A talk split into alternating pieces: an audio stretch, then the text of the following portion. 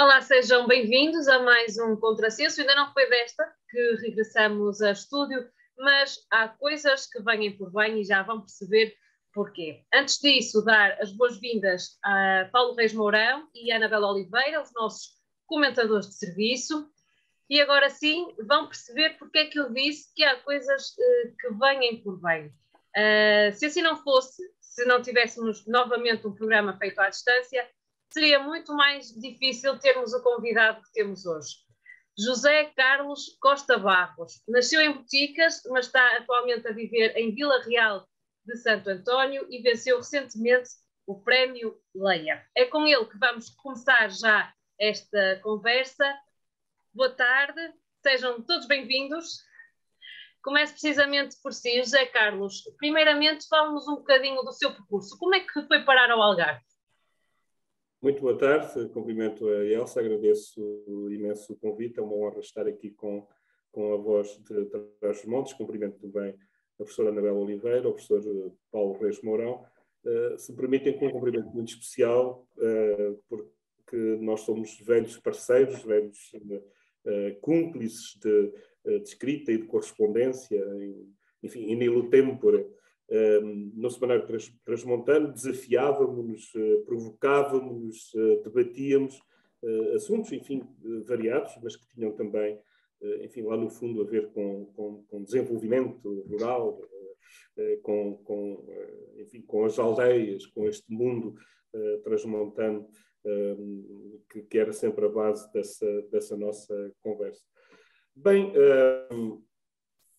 já se disse o essencial, chamo-me José Carlos Barros, nasci em Boticas e vivo no Algarve. Vivo no Algarve há, há muito tempo, em, em, Vila Nova de Cacela.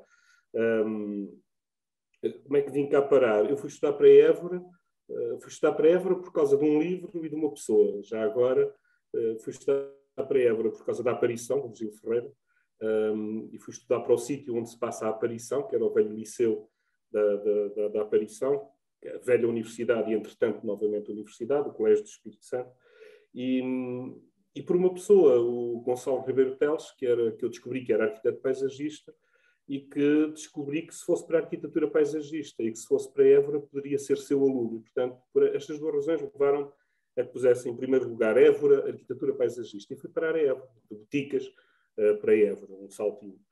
Um, e depois uh, acabei por uh, vir para o Algarve também por razões uh, do meu casamento com uma algarvia e, e, e portanto, as mulheres acabam sempre por mandar um bocadinho mais do que os homens e, e eu que dizia sempre que não sairia de boticas e acabei por vir para o Algarve, onde estou muito bem.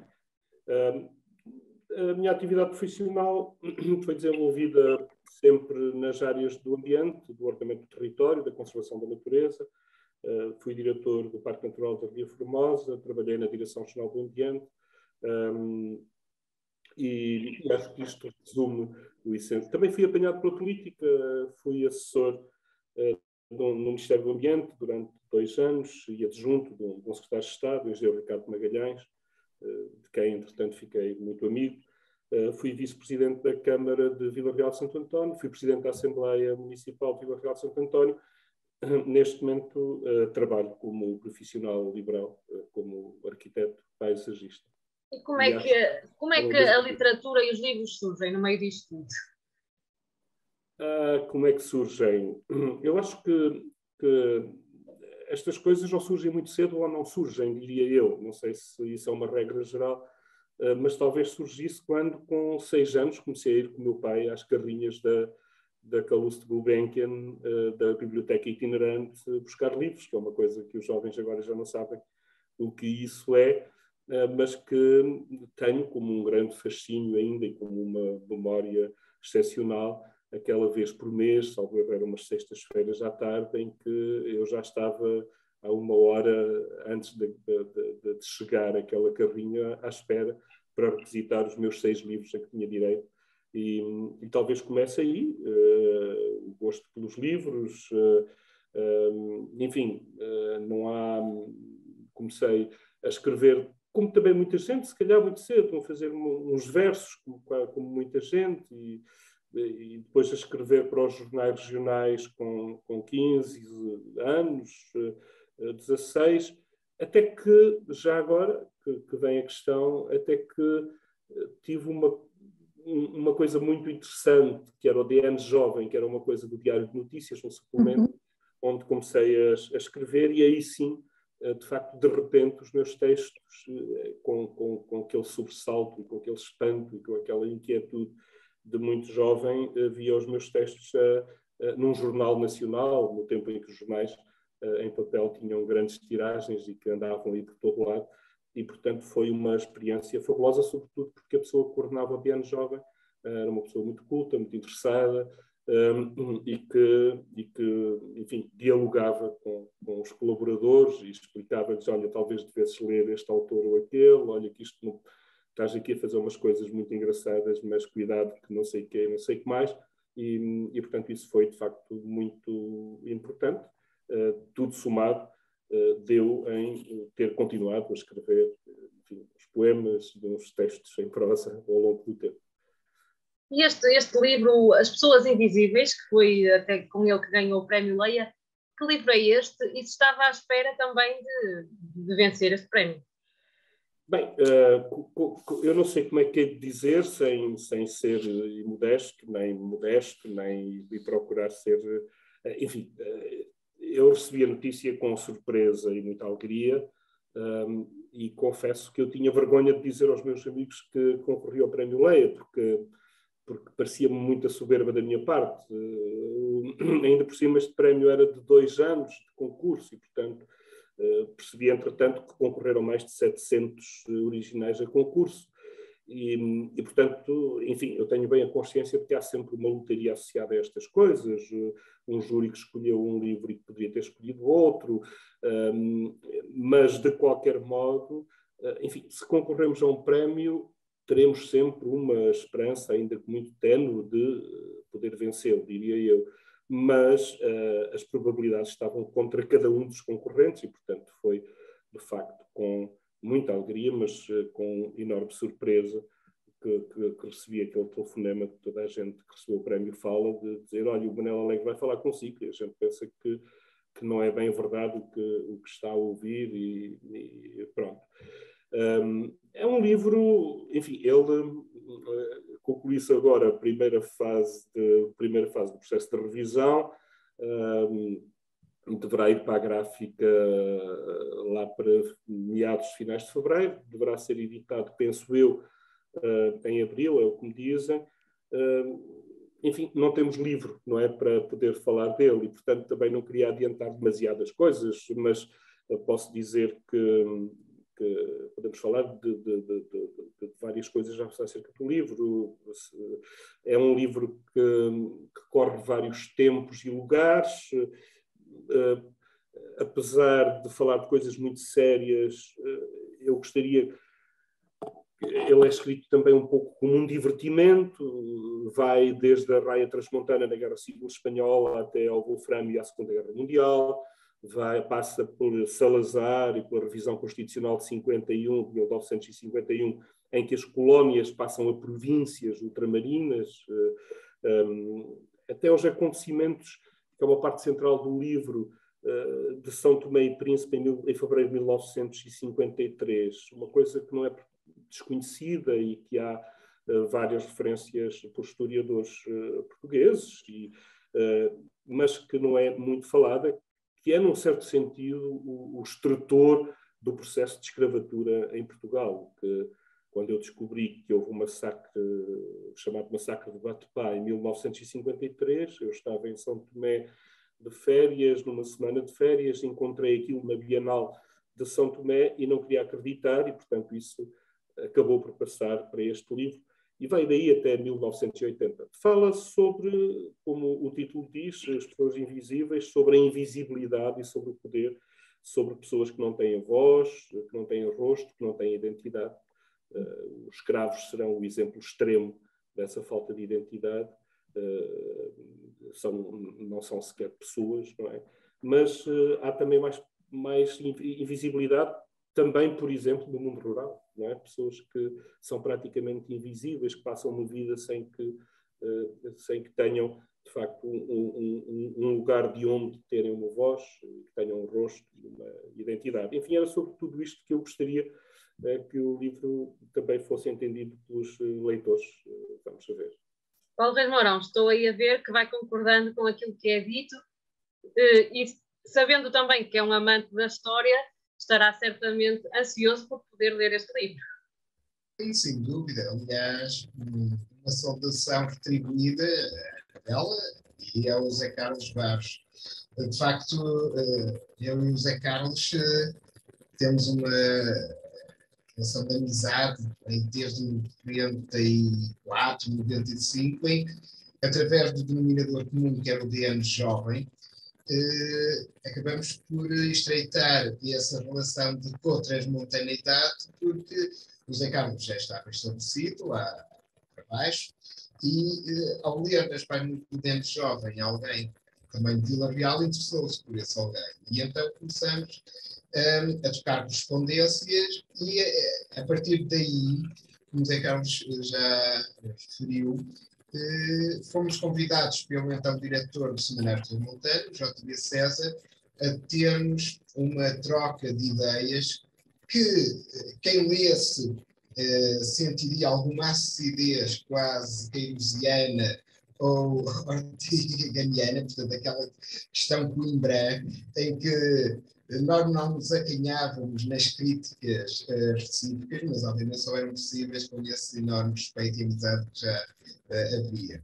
E que na altura, de facto, uh, houve até quem tentasse, alguns políticos locais tentavam fazer coisas parecidas, quer no Semanário Tributário, quer na Voz de Trás-os-Montes, mas obviamente os originais éramos nós, e, e nesse aspecto foi muito estimulante e eu conservo esse, esse conjunto de, de crónicas eh, que eram repartidas, porque uh, eram crónicas que davam a visão uh, de um transmontano que, na altura, já conhecia outra realidade e de um transmontano que, na altura, estava a realizar aqui a licenciatura em transmonte. E, portanto, havia essa leitura também diferenciada e, de certo, estimulante, crítica.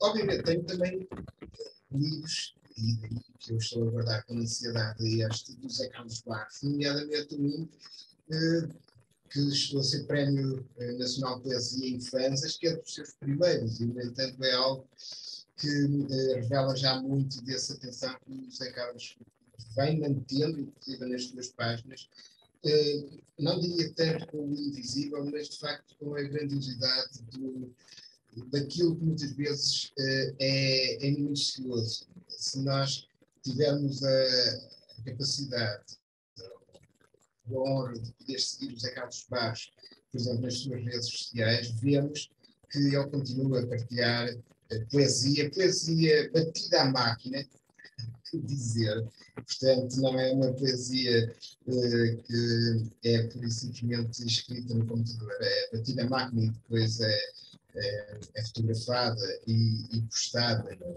Facebook, assim como também esboços, desenhos, eu vou chamar isto na, na, minha humildade, mas que efetivamente a partir daí conseguem ter toda uma interpretação que, lá está, as peças de arte possibilitam. E, portanto, eu creio que, acima de tudo, estamos uh, hoje a, a receber um homem da arte, e portanto eu não diria só que é da, da literatura, não diria só que é da poesia, aliás o José Carlos já esteve aqui no Teatro de Vila Real também com, com momentos de poesia da sua assinatura, um, mas de facto estamos aqui com um homem da arte, da arte contemporânea nacional e obviamente para todos nós que valorizamos a cultura transmontana, há depois há essa realidade também que é um transmontano que não se esquece da, da cultura transmontana. E eu depois eu tinha aqui duas ou três uh, picardias que eu gostaria de deixar uh, antes de passar à, à novela. Uh, e de facto, o Zé Carlos está habituado a essa minha capacidade ácida, aliás, que, que é, é possível só com estas amizades que mantêm nestes patamares.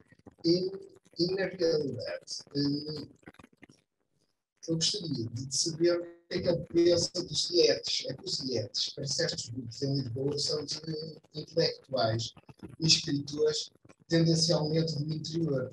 E, portanto, o Zé Carlos conhece muitos IETs, isto é, muita gente que publica e que eh, tenta editar a partir do interior, sendo pessoas do interior, e, no entanto, eh, há a sua dificuldade. Aliás, a Associação eh, de Literatura de Trás-os-Montes eh, procura dar uma, uma vivência diferente a todo esse esforço. Eh, e, portanto, eu gostaria de ouvir, de facto, um transmontano que recebe o prémio Leia, o que é que ele pensa desta denominação, que por vezes parece sem mais uma denominação ácida. Eh, e depois, eh, há também uma, uma segunda provocação, que eu deixo antes de passar a palavra aqui à Anabela, que é de que modo é que Trás-os-Montes ainda é, por um lado, um enclave entre uma reserva antropológica muitas vezes é visto, muitas vezes há colegas académicos que gostam de fazer estudos em tratos montes, porque aquilo ainda é um bocadinho uh, especial, ainda gostam de ver isto um pouco como uma reserva antropológica, o que de facto, se calhar, quando me dizem, eu não acho muita piada, não temos coisa lá, ou, por um lado, ser uh, aquela espécie de uh, um país medievalizado também muitos gostam de recuperar. Quando se fala de Trás-os-Montes, muitos gostam de falar do país rural, mas não é o país rural urbanizado com uh, redes 5G. Eventualmente, ainda a rede 5G também não atingiu o rural, que é outro problema que nós poderíamos colocar em cima da mesa. Mas gosto muito de colocar, e quando se fala de Trás-os-Montes, de uh, dar aquela imagem do país rural, do país que de facto está viciado em álcool, do país que, eh, respeita eh, os esforços de igualdade de género, eh, o país que preserva, lá está, a invisibilidade de, dessa metade, e, portanto, será que Trás-os-Montes não merece ser já visto como uma região e os seus habitantes que têm esforços de, de urbanidade, de progresso, de modernidade, têm que necessariamente assim como os alentejanos ficarem colados a determinadas anedotas, os desmontanos têm também que ficar colados a determinada leitura cultural. Portanto, são duas provocações que, curiosamente, eu posso mandar a crónica, eu já as tinha feito há 30 anos. Portanto, isto só para ver como em 30 Vamos então, vamos então ouvir aqui a opinião do José Carlos Barros. Muito bem. Eh, eu confesso que uh, ouvi com alguma dificuldade um, o Paulo. Uh, devo ter um problema em que estou a ouvir um, um pouco mal. E tive alguma dificuldade de perceber a denominação quando falavas dos editores ou dos. Eu falei dos IETs, portanto. Dos? IETI. Estás a ver os IETs dos Himalaias. Sim, pois. Não é? Agora imagina IETI, que é uma sigla para intelectual e escritor tendencialmente do interior. Muito bem, essa é uma bela provocação. Um, uh, vamos, então, vamos então às duas, às duas questões. Um, é, é, vamos lá ver. Primeiro, eu não queria dar nomes, mas sabes que há muita gente que se identifica, no fundo, como Yeti, não é? Pois, eh, vamos lá ver. Eu, eu, primeiro, nunca fiz parte, não digo isto nem com, com orgulho, nem com. Eh, quer dizer, é como é, não, não, não, não é bom nem mau. Eu nunca fiz parte de, de, de, de grupos e, portanto, nunca fui nem dos do interior, nem dos do exterior. Um, um, o, o problema da edição Quer dizer, é um problema que nos poderia, nós poderíamos estar aqui a discutir imenso tempo as questões da edição, não é? Que é um, é um uh, repara, eu, enfim, agora sou famoso durante 15 minutos porque venci o prémio Leia, mas eu tive a primeira, eu escrevi toda a vida, a primeira vez que um editor uh, uh, me, me contatou a dizer que gostava de publicar um livro seu foi o uso dos venenos, que é um livro meu de 2000 e e segunda, já teve duas edições, a segunda edição é de 2014, a primeira edição será de 2012. Ou seja, há meia dúzia de dias que tive um editor, não é? Eh, pela primeira vez. Eh, eu até tinha, eh, perguntam-me se eu concorres muito aos prémios literários, gostas muito da ideia de prémio literário. Não, quer dizer, eu sempre me habituei a concorrer a prémios literários porque era praticamente a única maneira que eu tinha de poder editar um livrinho, mesmo que ficasse depois no armazém de uma Câmara Municipal ou, ou, ou, ou, qualquer coisa do género.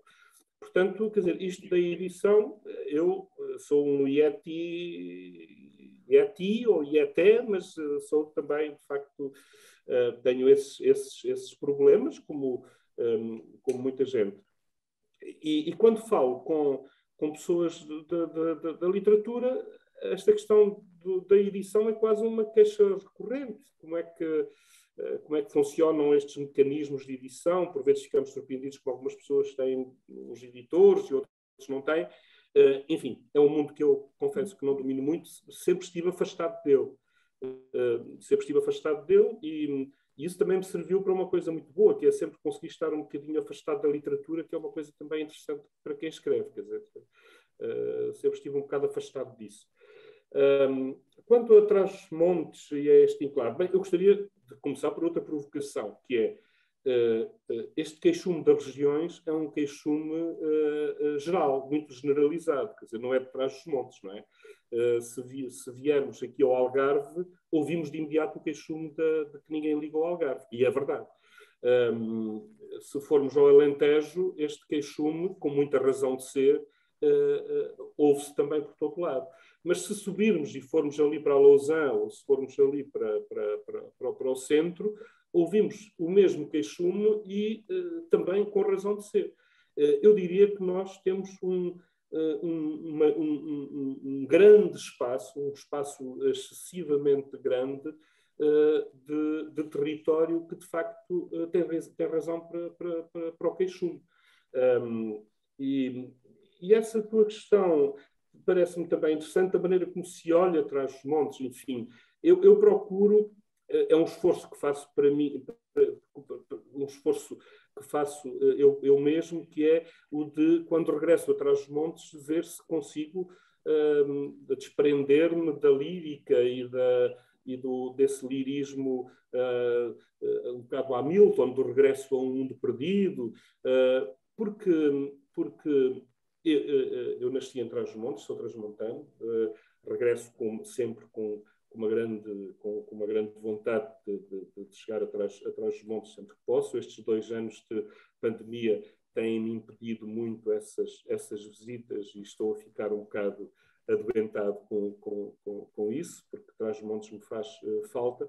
Mas quando eu falo de Trás-os-Montes, procuro uh, ser cuidadoso e às tantas não estar a, falar de pobreza, de dificuldades, eh, eh, de isolamento, eh, porque, porque em grande parte é isso que eu conheço também de trás dos montes. Quer dizer, eu não quero regressar, eu, eu que, por acaso é uma conversa que acho que ainda podíamos ter eventualmente durante este, este, este programa, que é eu quando, eu quando quero regressar atrás dos montes e quero regressar à, à ruralidade e a determinados valores do mundo rural, eu gostaria de ser cuidadoso, que é não quero regressar a um tempo de pobreza, de isolamento e de desgraça. Portanto, temos que ser muito cuidadosos com isso eh, e, portanto, deixarmos por vezes de alguns lirismos, porque um, uh, uh, uh, eu tenho uma grande nostalgia eh, do mundo que conheci na minha infância, nomeadamente dos meus avós maternos que, que viviam numa aldeia, e do arranque das batatas e das festas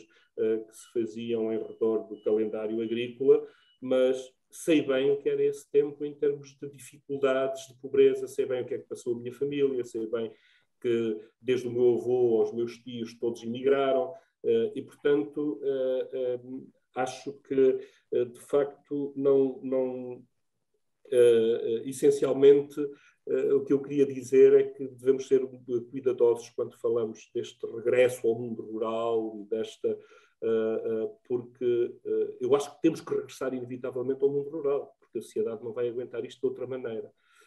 mas tem que ser de outra forma e, tem que ser, e os mecanismos têm que ser outros. E isso é um belo, é um belo, é um belo tema para discussão. Anabela Oliveira, tem alguma provocação também?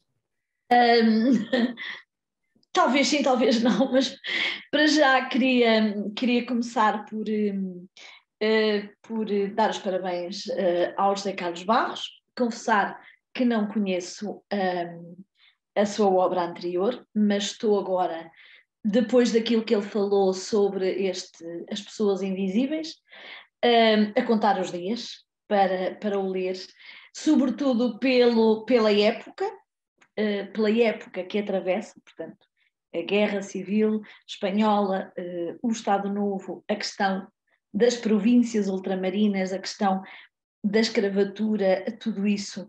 Um, são temas que me interessam muito, são temas que eu acho que a literatura não tem tratado e que a literatura portuguesa não tem tratado esta época e é preciso que seja tratado. Fico com muita curiosidade como é que um arquiteto paisagista, um homem da paisagem, do espaço, vai tratar a invisibilidade das pessoas, portanto, um homem do visível vai tratar a invisibilidade. Uh, estou, estou muito curiosa. E, e acho que uh, é, é, pronto, vou, vou querer muito ler a, a sua obra e, e, e, estou, estou, muito, estou mesmo muito curiosa. Em relação a outra questão que foi aqui falada, a questão dos prémios literários, e eu, eu concordo com, com o José Carlos, a questão editorial. A questão editorial está muito centrada, e nós sabemos disso, em pequenos grupos, em pequenas capelinhas, não é? em pequenos grupos de escritores que já têm, uh, digamos, um lobby formado junto de editoras e, um, e, e, portanto, e que entram e que, e que, já são grupos que frequentam os mesmos sítios, que, que têm os mesmos contactos e, uh, e que alinham nestes, nestes pequenos nichos de, de contactos. Há, nomeadamente, um escritor que eu admiro muito, que estudei, que trabalhei sobre ele e que ultimamente não tem publicado, precisamente porque nunca mais quis alinhar neste tipo de situações, que é o caso do Almeida Faria.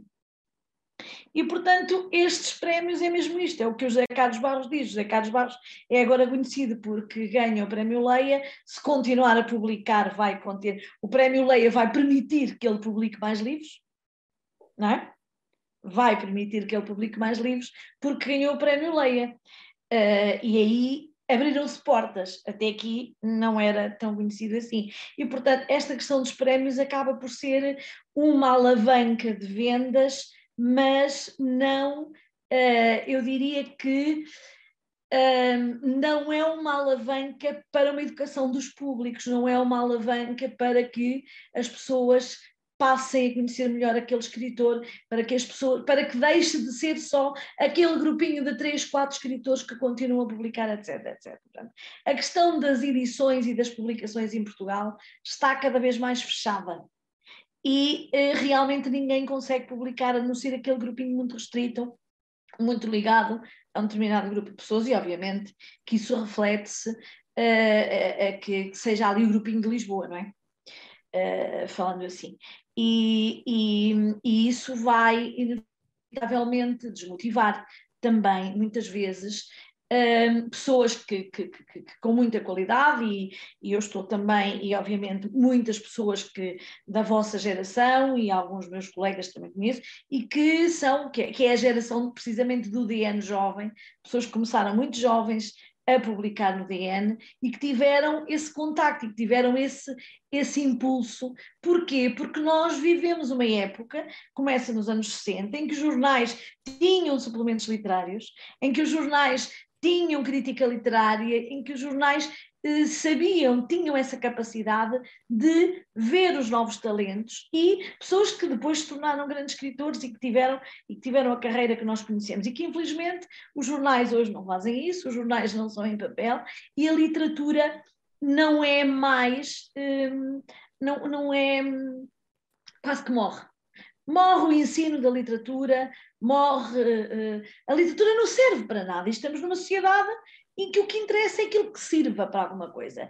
E nas cabeças dos tecnocratas atuais, a literatura não dá dinheiro e, portanto, como não dá dinheiro, não serve. E as pessoas, a cultura, a literatura, uh, não serve. E isso, efetivamente, uh, os prémios são, são o lado mediático da questão.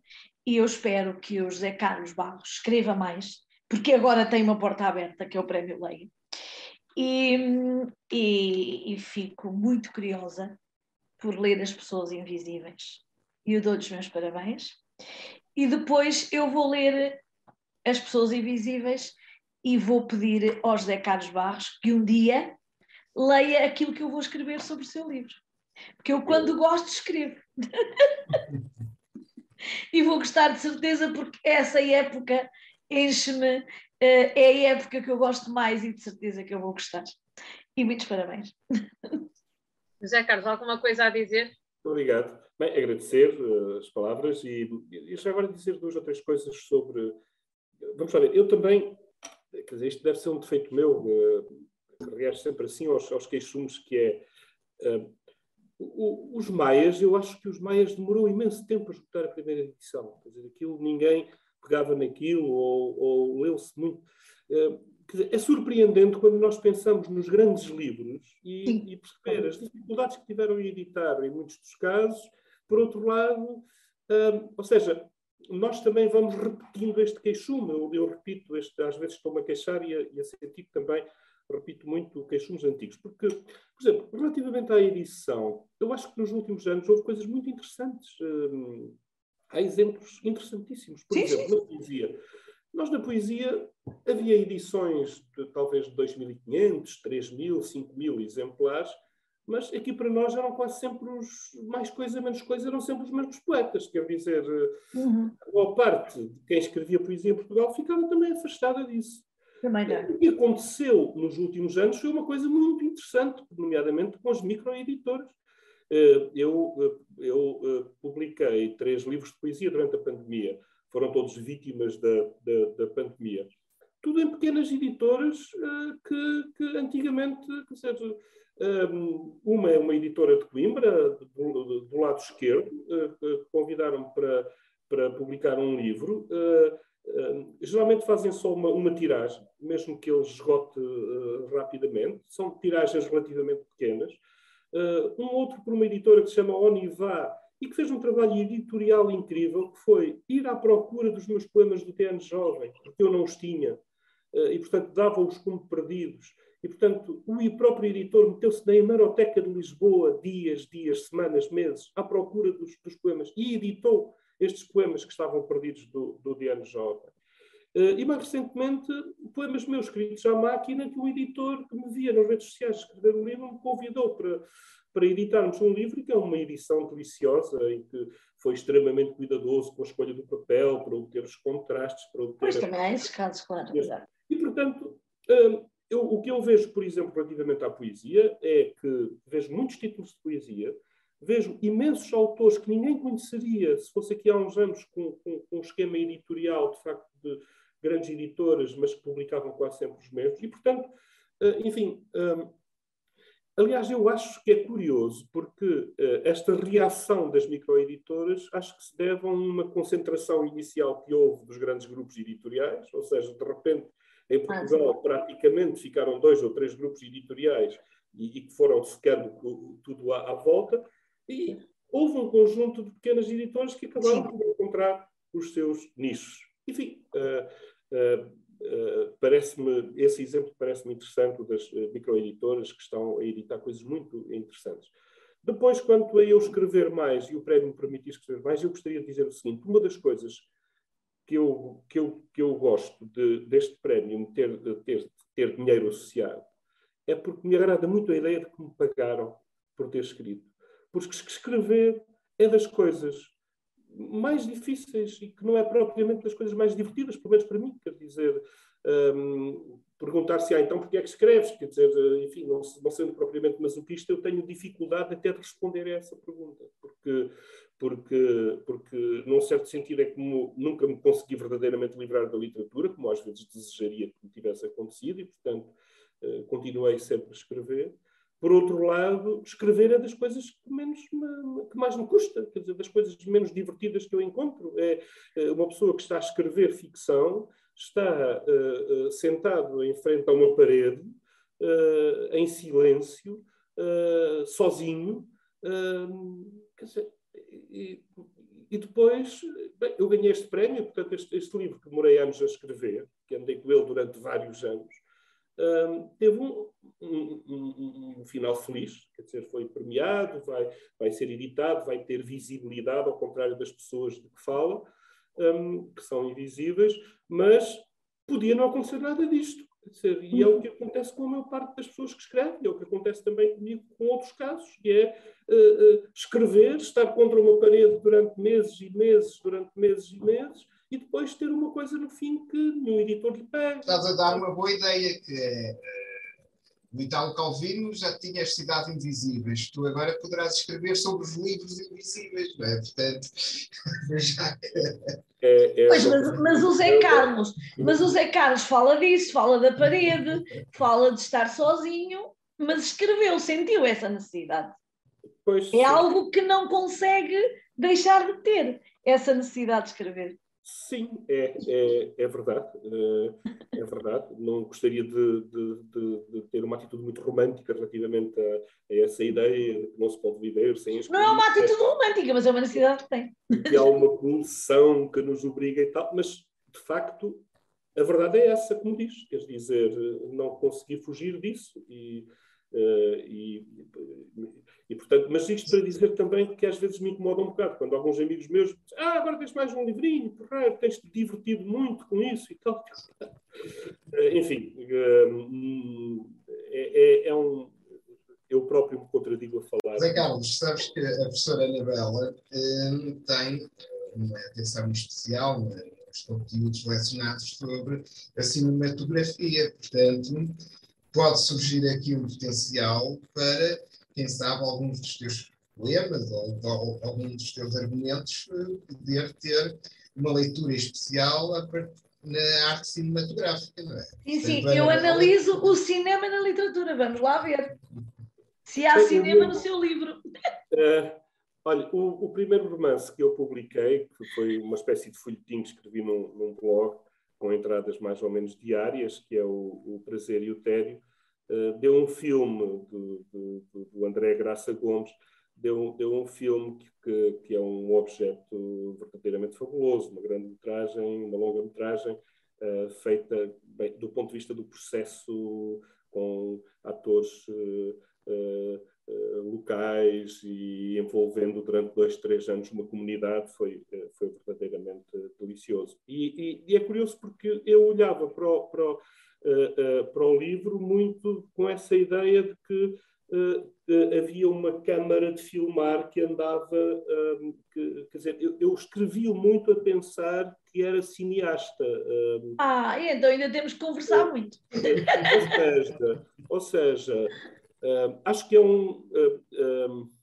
acho que, quer dizer, o cinema e a literatura uh, andam muito ligados não apenas porque uh, se claro. filma a partir de livros ou coisas do género, não é? Quer dizer, os processos podem ser até bastante uh, idênticos. Eu descrevia, por exemplo, a chegada de uma caminhoneta da carreira pela primeira vez a uma vila e, à medida que a caminhoneta da carreira estava a chegar, ia falando de várias pessoas que estavam a olhar para a chegada da caminhoneta da carreira. E isto parecia muito cinematográfico, a ideia claro a câmara se aproximava com a caminhoneta da carreira e que ia uh, olhando para cada uma das pessoas que estava claro. por ali e que ia à procura depois da vida de cada uma delas. Claro. Um, e, portanto, eh, sim, temos que conversar sobre isso. Porquê? Porque o cinema está inevitavelmente na sua memória estética, não é? Pois. Claro. e é isso precisamente que eu estudo ainda, então ainda, ainda vamos conversar muito. Eu, eu, eu, eu, eu gosto muito da, da pintura, que, que é talvez a minha arte, no sentido de, de, daquilo que mais, uh, que mais me sobressalta e me inquieta. Um, uh, eh, quer dizer, eu não sei qual é a diferença entre a pintura e o cinema. É uma bela reflexão também que eu gostaria de ter e uma bela conversa que eu gostaria de ter, porque porque num, num, quadro pode já estar um filme, mas quer dizer, mas o filme são é, não, o filme não é bem um conjunto de quadros em movimento, portanto é há coisa um quadro e um, e um filme podem podem ter semelhanças. Sim, sim. A, cam a câmara a câmara também, também dá, também pinta, sim, sim. Pois é, são as duas coisas, não? É? uma tem a ver com a outra. Eu, então, alguns, alguns pintores, sei lá, o Bruegel, por exemplo, ou, por exemplo, o, o uh, acho que os cegos são um quadro do Bruegel, em que estão a cair.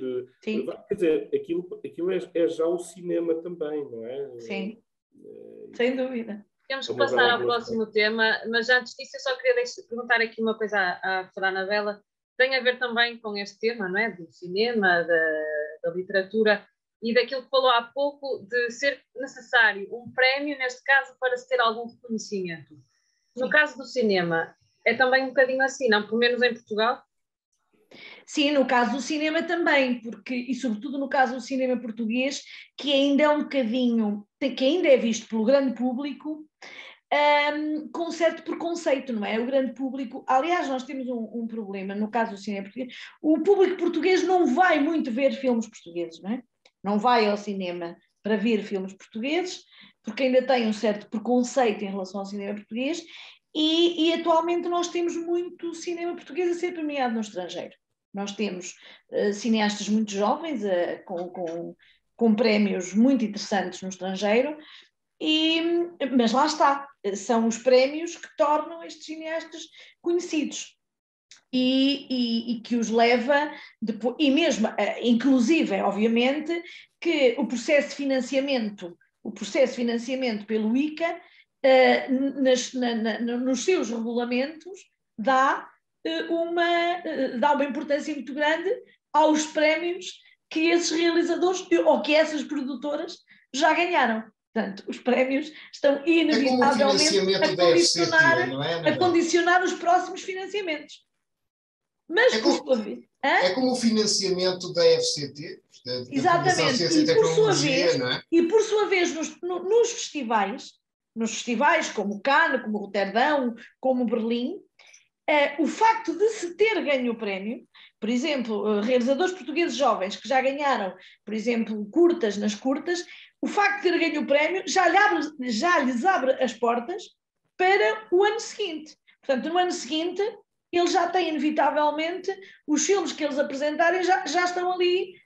Podem ser a maior porcaria, mas já está aberto, já fica lá. Portanto, esta, esta questão dos prémios é sempre, é muito, acaba por ser, digamos, é, é uma porta que se abre mesmo com alguma perversidade, porque pode escrever, pode fazer o pior filme do mundo mas já, a partida já lá está, já não é submetido a um escrutínio. E, obviamente, exato, como na FCT, é esse, esse o, o, regulamento está muito ligado à noção do prémio. E o prémio ainda tem muito valor. Eh, no cinema é exatamente a mesma coisa. E depois, ganhando o prémio, tem uma projeção mediática e as pessoas aí já vão, ah, vamos lá ver aquele porque ganhou o prémio, o filme é que é, o filme, será que o filme é bom ou não? E depois isso condiciona, porque a projeção mediática vai necessariamente condicionar o público. Não quer dizer que não se façam coisas muito boas, extremamente interessantes, bem feitas, mas que não são publicitadas porque não ganharam o prémio. E depois nós no cinema português temos outro problema, que é o problema da distribuição faz-se muito bom, fazem-se coisas muito interessantes, só que depois estão lá em Lisboa. São passadas em dois ou três cinemas em Lisboa, no, no Porto, e depois o resto do país, se quiser ver, eh, tem que comprar. Anabela, uh, há um, eu tenho encontrado cinema português, não sei se devo chamar em distribuição alternativa, num dos canais da TV Cine.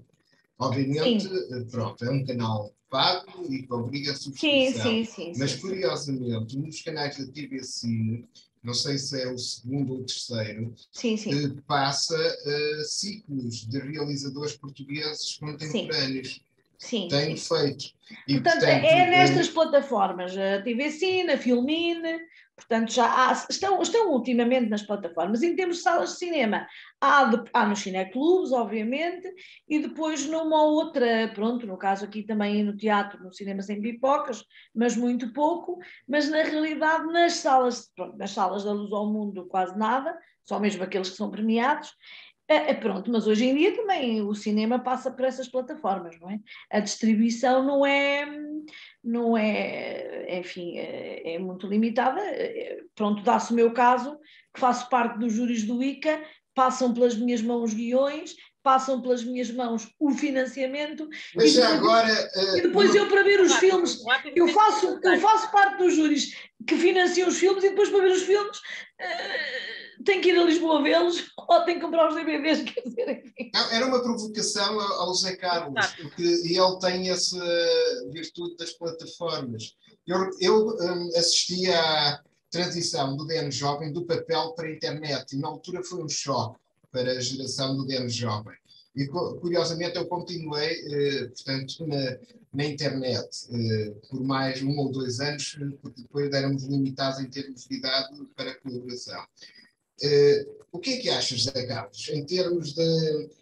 É possível haver literatura sem livro impresso?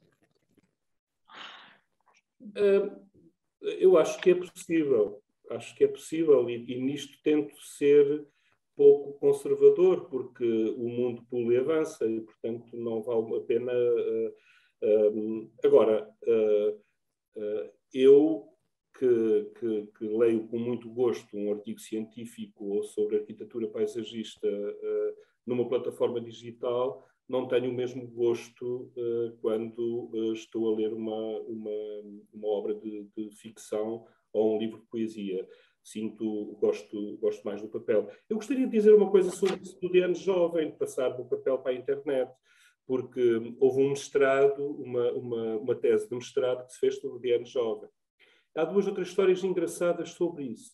Bem, a primeira é para mostrar eh, a, a, a, importância do papel e a permanência do papel, que é quando esta investigadora uh, foi à procura do DN jovem em papel, encontrou de imediato três ou quatro coleções.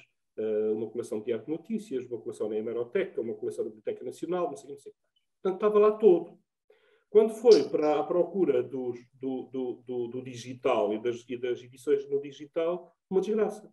Muitas não existem, porque por, razões várias, até do ponto de vista da atualização dos jornais, etc., que não, não importa agora ver, mas uh, fiquei com esta uh, fiquei com esta na cabeça. Então o papel, essa coisa tão antiquada e tão uh, e, e, permanece e o digital desapareceu. Segunda coisa, quando mostraram aos mais jovens, aos que só escreveram já na fase de, de, do digital, do DN Jovem, e quando ela lhes mostrou o DN Jovem do tempo em que eu escrevia. Uh, uh, e Estou a falar da Helena, não é? É Helena, que é a autora Helena. dessa tese. É. E então, quando mostraram aos jovens que já só escreveram no digital, eles diziam: incrível, estes tipos escreveram no papel. Eles tinham um fascínio absolutamente incrível pelo papel. O que também me deixa aqui, uh, uh, enfim, acho que também surpreendente. Eu, eu, quando foi o primeiro confinamento, agora com a pandemia, regressei à máquina de escrever eu não sou eu não sou contra escrever no digital era o que faltava eu não sei como é que se conseguiria agora escrever um romance numa máquina de escrever que é uma coisa absolutamente espantosa imaginarmos que o mas sabes que a máquina obriga-nos a pensar muito bem e a carregar muito bem porque não tens o delete eu ainda tenho essa máquina. Eu ainda tenho uma máquina, mas acho que já deve, o rolo já deve estar todo seco. Mas é importante. É mas eu tenho questão. uma máquina elétrica. Não, não eu, eu escrevo numa. Eu escrevo só pedir concluir a ideia que é para avançarmos para o tema. Muito bem, então vou fechar isto só dizendo o seguinte: eu escrevo na minha letra 32, na minha, na minha Olivetti letra 32, que era portátil, que é uma deliciosa máquina de escrever. E e o processo é diferente, porque eu primeiro tenho que pensar antes de começar a escrever, porque não posso estar sempre a gastar folhas.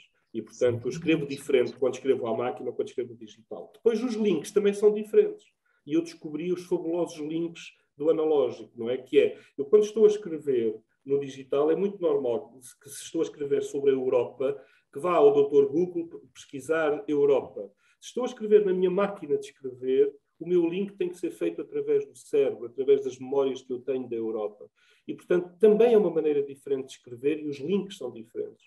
Uh, não é melhor nem pior, mas são diferentes. E, portanto, era bom que, uh, não, uh, como diria a Sofia não é? Que, que, que eu gosto de, de, de, muito de repetir este poema, que é a civilização em que estamos é tão errada que nela o pensamento se desligou da mão. É um dos problemas do digital, é quando o pensamento se desliga da mão. E, portanto, de vez em quando escrever à máquina ou à mão também e, e, e, e ler no papel e riscar uh, uh, faz-nos essa ligação entre o pensamento e a mão. Peço desculpa. Estou... Muito bem, vamos então, é com, assim, com esta forma né, que avançamos para o próximo tema. Uh, aproveitando um dos temas uh, que é abordado no livro uh, do José Carlos, que é o Wolframio, vamos falar de outra exploração, neste caso o lítio, que está a dar outra vez muito que falar, e aproveitando também que o José Carlos é da zona de Boticas, um, comece precisamente por si. Qual é a sua opinião sobre, sobre este tema? Muito rápido. Bem, muito rápido. Bem, nós atualmente somos especialistas de tudo. Eu vejo, quer dizer, somos todos especialistas, todos Eu não percebo nada de lítio, não percebo nada de se precisamos de lítio, se não precisamos, sei que precisamos, eh, quais são as alternativas, etc. O que me choca, em primeiro lugar, relativamente a este processo das, das, eh, das minas e da exploração do lítio, é a falta de transparência, é não sabermos nada das coisas. Eu posso lhe dizer que, até por razões que não vêm muito ao caso, procurei informação sobre isto. E, portanto, não se sabe muito bem. As pessoas são afastadas dos processos de decisão. Esta é a primeira coisa que me incomoda.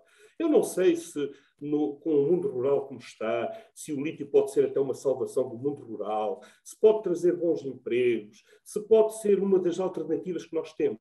Ou seja, eu não rejeitaria estas coisas de uma maneira imediata só porque sim. Agora, transparência, por favor. Precisamos de saber eh, que licenças é que foram passadas para, para, a prospecção e de repente já havia estradões abertos por todo lado e estavam a mandar explosivos ao pé das casas das pessoas? Precisamos de saber se há autorização para isso ou se não há. Precisamos de saber uh, uh, o que é que vai acontecer às explorações e, e, e, onde, é que vão ser, onde é que vão ser depois feitas a transformação e que dá os bons empregos. É na Alemanha ou é em Covas do Barroso? É em Boticas ou é em Bona?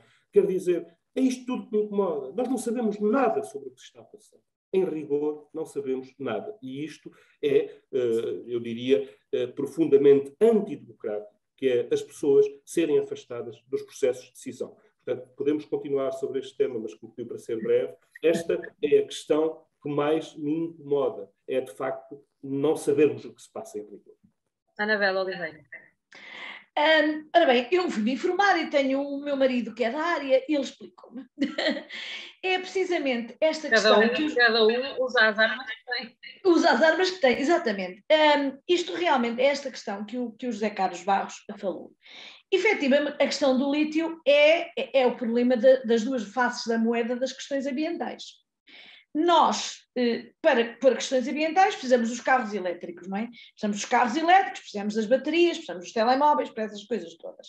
E as baterias de lítio são fundamentais para os carros elétricos, para que nas, nas cidades não haja poluição.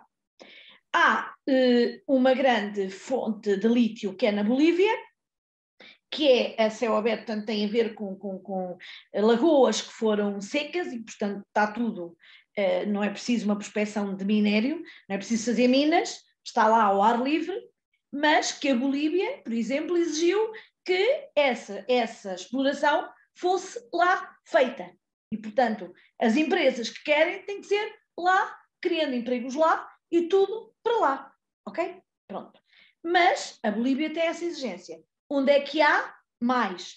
Eh, onde é que há mais lítio? Há lítio nos minérios um, nos minérios, portanto, que é preciso fazer escavações, fazer minas, e Portugal é extremamente rico nesse tipo de minérios. Para isso é fazer minas, é preciso transformar. Essa transformação é altamente poluente. É essa transformação que querem fazer na zona do Barroso, não é? Na zona de, portanto, em Montalegre, do Barroso, e querem fazer também na Serra da Estrela, e, portanto, tudo o que é minas a céu aberto é mau. É mau para a paisagem e é altamente poluente porque a transformação desse minério para obter o lítio, o lítio é poluente. Ora, eh, se houvesse lítio aqui em Vila Real, iam fazer as minas aqui? Se houvesse lítio nos restauradores em Lisboa, iam lá fazer a exploração? Não, vão fazer ali no Barroso, porque só lá estão 50 pessoas a viver. E como diz o José Carlos Barros, e, e, depois, eh, as vantagens? É para a população das 50 pessoas? Ou as, as vantagens vão para, para Berlim ou para Bona ou para esses países? O problema está aí, é que as 50 pessoas vão sofrer as, as, os horrores da poluição e quem vai ganhar é a Alemanha. Ou, ou a Suécia, ou a Finlândia, ou por isso tudo. Portanto, é os dois lados da moeda do ambientalismo, que é nós queremos fazer bem ao planeta, eh, tramando a vida aos outros países que têm leite que vão, vão tratar da poluição, como, como é as outras, as outras questões, como são eh, muitas fábricas que depois mandam os lixos tóxicos para países como a América Latina e isso. É a velha história no almoços grátis. É como se estão a fazer, por exemplo, é como a questão da, da, da, dos painéis solares, que para haver hectares de painéis solares estão-se a pôr florestas abaixo em vez de aproveitarem os. Portanto, é isso, e portanto, e sobretudo essa falta de transparência que o José Carlos eh, Barros está a dizer. E portanto, obviamente, as populações estão a ser enganadas e nós, para salvar o planeta, inevitavelmente vamos ter que mudar de vida. Não vamos poder, não vamos ter carros elétricos com baterias de lítio à custa da vida e do ambiente, poluindo outras zonas, que obviamente interessa, interessa dar cabo da vida das pessoas do Barroso, porque se houvesse lítio, como eu digo, se houvesse lítio ali no terreiro do Passo, ninguém ia lá fazer nenhuma mina. Deixa-me ouvir agora a opinião Ora bem, foi aquilo que me ensinaram e eu também juntei a minha opinião pessoal, claro está. Mas, obviamente, publicamente homenageio aqui o meu marido, que me explicou a parte científica. Vamos agora perceber, se calhar, um pouquinho mais a parte económica. É, é, em termos de, de, síntese, eu pouco ou nada terei a acrescentar aquilo que já foi dito. É, portanto, foi, quer o Zé Carlos, quer a Anabela, portanto, focaram o, o triângulo que eu trazia para aqui, que é um problema de gestão de informação, um problema de enviesamento, e aqui acho que é o meu lado inovador, do conhecimento científico ou dos relatórios que estão a ser produzidos, que é outro problema. Aliás, um parênteses, permitam-me sugerir um documentário no canal Odisseia que se chama Fábrica da Ignorância, que mostra como se usa o conhecimento científico que interessa para determinadas motivações e não se usa o conhecimento científico na sua totalidade. Portanto, isto é um bocadinho como pegar num livro Zé Carlos Barros da Sofia só ler as páginas que interessam, também é outra questão. E depois, há o problema da gestão das expectativas, porque todo este problema do lítio já agora não envolve só o Alto Barroso, o meio central, envolve também uh, Melgaço, Monção, portanto, sim, sim, sim, zonas protegidas do Castro Laboreiro e é, é, Portugal é um dos países mais ricos. É? Nacional da Comida Gerês, que é o único parque nacional, nós temos vários parques naturais, mas o único parque nacional é da Comida Gerês com diversas portas e, e, e é, ataca uma dessas portas, aliás, há um documento que, que é notório nessa defesa. Uh, e este problema oscila entre dois problemas históricos que já existiram. Por um lado, as gravuras de Foscoa, com toda uma gestão errada das expectativas que foram comunicadas, e daí a importância de haver uma informação transparente e uma expectativa honesta, porque muitas vezes dizem nós vamos fazer isto, mas vamos criar 100 eh, mil empregos. E depois, obviamente, não é isso que acontece. As pessoas também se sentem defraudadas porque deixaram avançar uma determinada opção. E depois, há outro modelo, que é o modelo da exploração, que até inclusive se chama um modelo Angola, que é o que a China faz nos territórios africanos, onde eu, aliás, inclusive já tenho um artigo sobre esse, essa questão, em que, genericamente, os investidores chineses vão à África, exploram, extraem, constroem cidades descartáveis e no fim da exploração levantam todas essas cidades e deixam o lixo. E, portanto, o que é que vai ficar? Fica um solo africano altamente empobrecido, se não altamente uh, poluído. E, portanto, claro. aqui o problema do lítio envolve, em termos económicos, todas estas dimensões. Isto é, qual é a expectativa de valor acrescentado de emprego que seja direto uhum. para a região e indireto para todo o país? E depois, qual é efetivamente os custos diferidos? Porque há custos diferidos para lá de uma expectativa junto da população que efetivamente não se sente nem informada, nem menos compensada.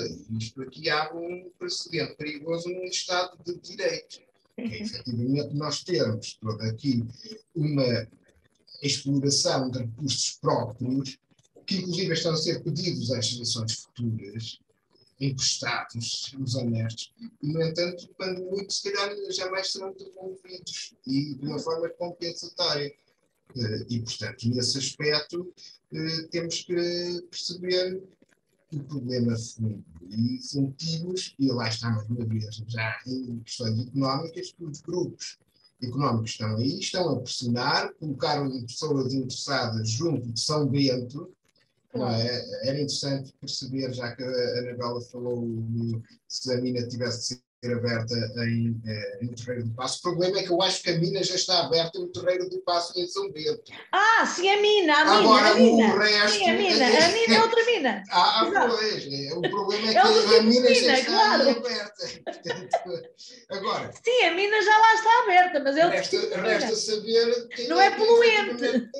Vai, vai ficar com, com o ganho. Essa mina não polui. E esse tipo, depois de exploração sejamos honestos, é, já para não querer trazer chavões de patriotismo, mas acaba por ser insultuoso para um país integrado na União Europeia, ser insultuoso para um Estado como é Angola, com aquilo que sofre nas mãos da, da claro. Popular da China. Insultuoso, mais que insultuoso, é para um, um país que tem a obrigação de estar ciente de todas estas problemáticas. Claro. Parece que há aqui muito para contar acerca dessas minas a, a céu aberto. Ainda vai dar, ainda vai dar, é? ainda temos muito pano, pano para mangas, ainda devemos ter muitas oportunidades para falar deste tema. Sim, sim. Nós tínhamos aqui mais dois temas, mas como estamos a ficar sem tempo e aproveitando que depois, no próximo episódio, podemos um, não conseguir falar deste devido ao dia uh, em que não se pode falar de política, vamos fazer uma análise aos debates que têm sido feitos, uh, à campanha que já está nas ruas. Um, Anabela Oliveira, começo por si muito rapidamente. O que é que tem achado dos debates, das campanhas? O que é que devia ter sido falado e não foi? Ora bem, isso é sempre uma pergunta muito difícil, porque eu acho Nós estávamos à espera, Anabela, pois não, nós...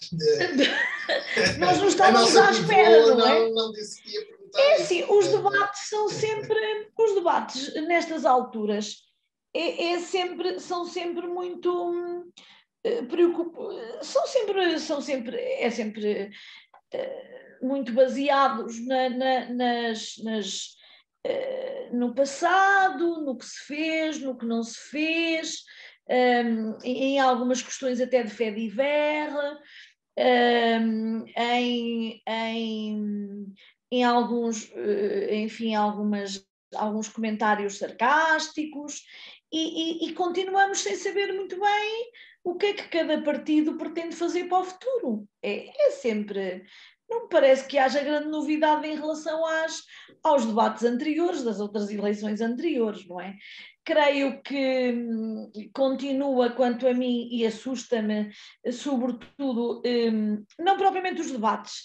Há uma coisa que me preocupa e é depois todos os comentários que se fazem na comunicação social acerca desses debates. É um bocadinho como aos jogos de futebol. Há o jogo de futebol, que demora 90 minutos, e depois há toda a semana à volta os, os, os diferentes painéis acerca dos jogos de futebol, não é? Uh, dos, dos, jogos, enfim, dos, dos fora jogo, dessas coisas todas. E para mim é isso que me preocupa. Continuamos sem saber propriamente os projetos de cada partido e, continua, e, e a comunicação social continua, depois, durante toda a semana, a fazer comentários sobre as posturas, as, a repetir o que é que este fez, o que é que este não fez, eh, assustando-me um bocado porque estamos a dar muita importância a determinados personagens políticos que estão em nítida ascensão e eu, eu não digo aqui o nome porque quanto mais se fala nele, mais publicidade ele tem, mas acho que continuamos a dar eh, importância demais a certas personagens que estão, que, que, temo que estejam a ter cada vez mais protagonismo e a comunicação social está a contribuir para isso. E é o que tenho a dizer. Paulo Reis Mourão, tenho visto nas redes sociais que tem dito que pouco ou nada se tem falado uh, do interior. Também, é, também, também. Muito pouco. Aliás, eh, eu andava atento a ver quem é que falava daqueles temas tabus. Eu disse que era, eh, que era Douro, que era Vila Real, Braga. Ah. E, e quando em Vila falam das vacas barbusãs ou, ou, do, ou do Douro, é, mas efetivamente é sempre redutor. E, e, já nem quero falar de outro problema tabu, que é falar em ensino superior. Que, ah, isso não se fala. Quer dizer, eh, junto ensino superior, junta quase não falar em nada de Douro nem de interioridade. Não, nem cultura, nem ensino, nem educação. Eu e a Anabela e o Zé Carlos eh, temos motivos para ficar preocupados. E, aliás, os, motivos, os debates foram formatados, agora a Anabela está a falar no inominato, mas eh, foram formatados para quem trazia ginástica dos comentadores de futebol e de desporto. Portanto, porque eram debates formatados para 15 ou 20 minutos.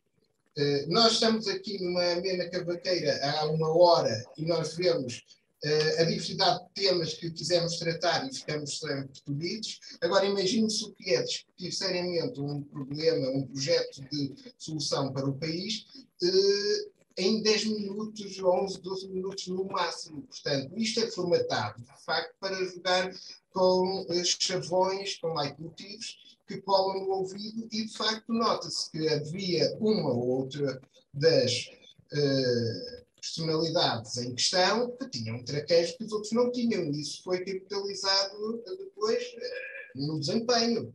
Agora, obviamente, se começássemos a dizer não, agora o senhor vai ter que provar por A mais B que efetivamente chega lá. Aí já era diferente. Não é? Agora, e depois, eh, eu continuo a dizer, este tipo de formato acho que pouco contribuiu para a seriedade do debate. A questão de e eu volto a frisar, continuo a dizer que eu acho que em menos de um ano vamos voltar a estar em eleições e, portanto, vamos ter eh, dois orçamentos em 2022. E, e portanto, eu acho que eh, quem provocou este tipo de eleições antecipadas, eventualmente agora já estará arrependido, não é? Mas não fica bem essa pessoa ou essas pessoas me confessarem, não é? Mas nós já sabemos que, como em tudo na, na vida, vai haver quem ganhe e quem perca com estas eleições, mesmo sendo menos uh, votado. Né?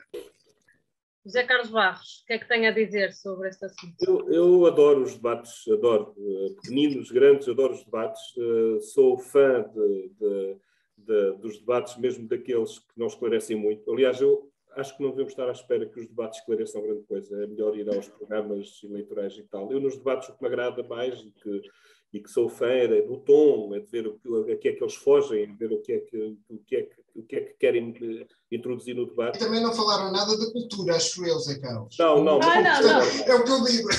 Não, também não. Motivos para ficar preocupados. É normal. É, é normal. E, e, gosto, e gosto uh, uh, enfim, não é bem ao contrário do que disse a Anabela, mas é uma outra perspectiva eventualmente. Adoro de ver os, os extremistas uh, a serem metidos dentro do sistema. Quer dizer, adoro, acho, acho que é bom para a democracia.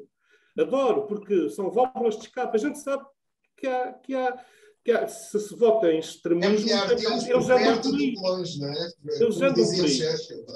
É, eles andam por aí. Portanto, eu gosto de os ver dentro do sistema e, portanto, agrada muito a ideia de que. De pois, mas, ó Zé Carlos, mas depois falam muito deles. Sei, olha, eu para já acho que acho que mas tem que se falar, pois eles andam aí, é bom que vão. É, pois, mas depois começam a, começam-se a falar mais deles e o povo começa a acreditar. Pois, mas não sei, quer dizer, eu acho é que quanto mais se falar deles e mais se discutirem os programas deles e mais eles forem aos debates, e quantos mais debates houver, melhor ficamos servidos uh, uh, em termos da nossa democracia. E eu acho que. Pois, é a minha opinião. Eu prefiro que eles estejam cá prefiro que eles estejam no sistema, gosto de os ver ali a discutir, uh, uh, já me ri um bocadinho, uh, não vejo um certo dramatismo que algumas pessoas veem, porque. Olha, eu agora gosto de ver, é o, olha, outro DN Jovem, o programa do Ricardo Araújo Pereira, ah, sim. que às nove e meia uh, desconstrói ali em dez minutos Ora, muito bom. Deixem só, deixem só o José Carlos terminar então a sua ideia para, então, para terminar, para terminar final, já estamos. eu queria, queria, esta questão é sempre sensível, portanto, dizer que quanto a estes extremismos, eu acho bem que eles venham para dentro do sistema, isso agrada, e, e acho que até uh, ficam um bocado enfraquecidos quando começam a estar dentro do sistema e começam a ter que jogar as regras do, do, do, do sistema democrático. E, portanto, isso parece-me parece bom. E, e, e, eventualmente, os resultados podem-nos até vir a mostrar isso, que eu desejaria muito que sim. Uh, só para terminar, eu gostaria de dizer que, de facto, não se fala de desenvolvimento do país, que é uma coisa que, que, que me custa, de olhar para o país, como já se disse, sobre desenvolvimento, uh, sobre desenvolvimento, uh, sobre desenvolvimento, sobre centralismo. O, o, Programa Nacional da Política de Ordenamento do Território, trago aqui uma cábula só com os valores que fui à procura há bocado para ver, que é o seguinte. Eh, e com isto termino. O Programa Nacional de Política de Ordenamento do Território, que é o topo do sistema de ordenamento do território do nosso país, eh, a, a, a resolução do Conselho de Ministros que o manda fazer diz que o grande objetivo uh, uh, que se pretende para o país em termos de estruturação do sistema urbano é, passo a citar, fortalecimento do papel das duas áreas metropolitanas do país na estruturação do sistema urbano nacional. Nós sabemos a importância de que as duas áreas metropolitanas sejam fortes, sabemos que isso é bom para o país, mas sabemos que elas não podem crescer uh, uh, à custa da, da, desertificação de tudo o resto. Não é? E depois, de facto, mal isto foi aprovado, começou a ter efeitos. Por exemplo, em termos de investimento para, uh, para a mobilidade, que no Algarve é uma desgraça, não há mobilidade no Algarve. Traz os montes é uma desgraça. Uh, falemos só da, da via férrea não é? Que não, eu não sei qual é o investimento que está acontecendo em Trás-os-Montes neste momento. Deve ser mais ou menos igual ao do Algarve, que estão a eletrificar não sei quantos já sei Temos menos 50 km de via férrea em utilização em Trás-os-Montes. Bem, mas então ficamos só com estes valores. O orçamento que acaba de ser chumbado, o orçamento de 2022, previa para os metropolitanos do Porto e de Lisboa 368 milhões de euros. E o orçamento de 2021 previa previu uh, inscreveu 184 milhões. Só isto dá 500 e não sei quantos milhões. Porque, de facto, está-se a dar cumprimento a isto, que é fortalecimento do papel das duas áreas metropolitanas.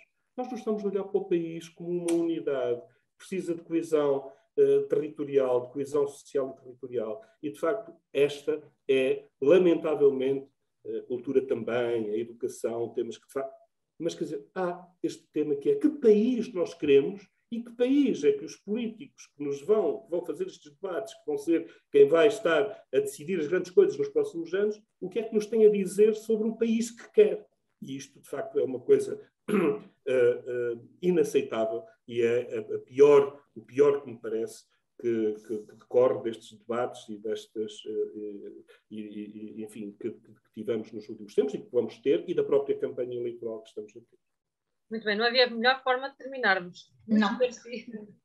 Muito obrigada aos três uh, por estarem connosco em mais um Contrassenso. Contrassenso que volta para a semana, já em estúdio, com novos temas e, claro, um novo convidado. Até lá, fique bem.